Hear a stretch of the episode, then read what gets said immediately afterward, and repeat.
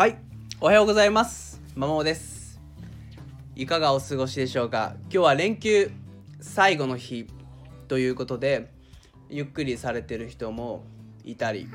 遊びに行ったりしてる人もいるのではないでしょうか？さて今日は、まあ、祝日成人の日ということでちょっといつもと違う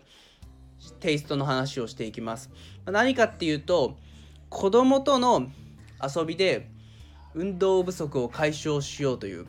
お話です。これを聞いているあなたはもしかしたら小さなお子さんを育てているかもしれません。かくいう私も今まさに隣にいるのですが4歳の娘を育ててます。子育てをしております。で子供のとの遊びって確かに面白いし幸せな瞬間だと思うんですよね。とはいえなんかこの時間あったらもうちょっと自分の好きなこと、まあ、私であれば英語の勉強をしたり本を読んだりっていうことができるなって思う。そんな葛藤を抱えながら、えー、まあ遊んでる人も少なくないのかなっていうふうに思ってます。思います。っていう思います。で確かにます自分も思っていましてまあ、子供との遊びは楽しいけれども自分のためのこともしたいと。なのとはいえ、まあ、例えば奥さんも働いていたり、まあ、あるいは旦那さんが働いてると、まあ、必然と子育てにかかる時間っていうのは多いですよねと。うん、でたまに公園を行ったりするんですけどもまあ、子供と遊ぶと言っていても、まあ、子供を遊ばせて親御さんは、まあ、スマホをいじってるみたいなケースがよくあって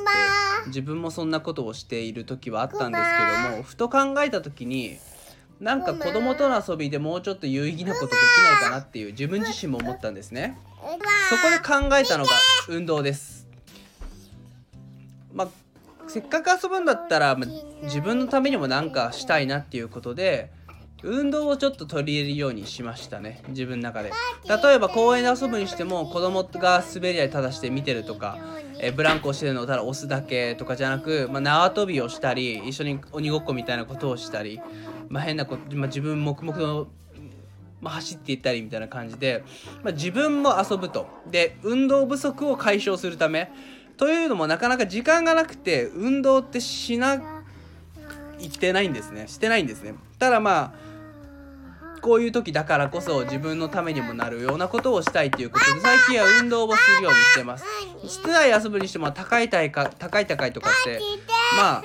筋トレにもなるんでそういったものを取り入れることで自分の運動不足を解消しするような試みをしております。なので、まあ、ぜひですねこれを聞いているあなたでちょっと同じような葛藤を抱えていると、まあ、子供と遊ぶのは楽しいけれどもなんかもっと自分のための時間も使いたいなって思ってる方は子供との遊びの中で自分のためつまり運動不足を解消するための遊びを試みたらいいんじゃないかなっていうふうに思いました、まあ、最後まで娘の声が聞こえて聞きにくい部分はあったと思いますが、えー、最後お聴きいただいてありがとうございました。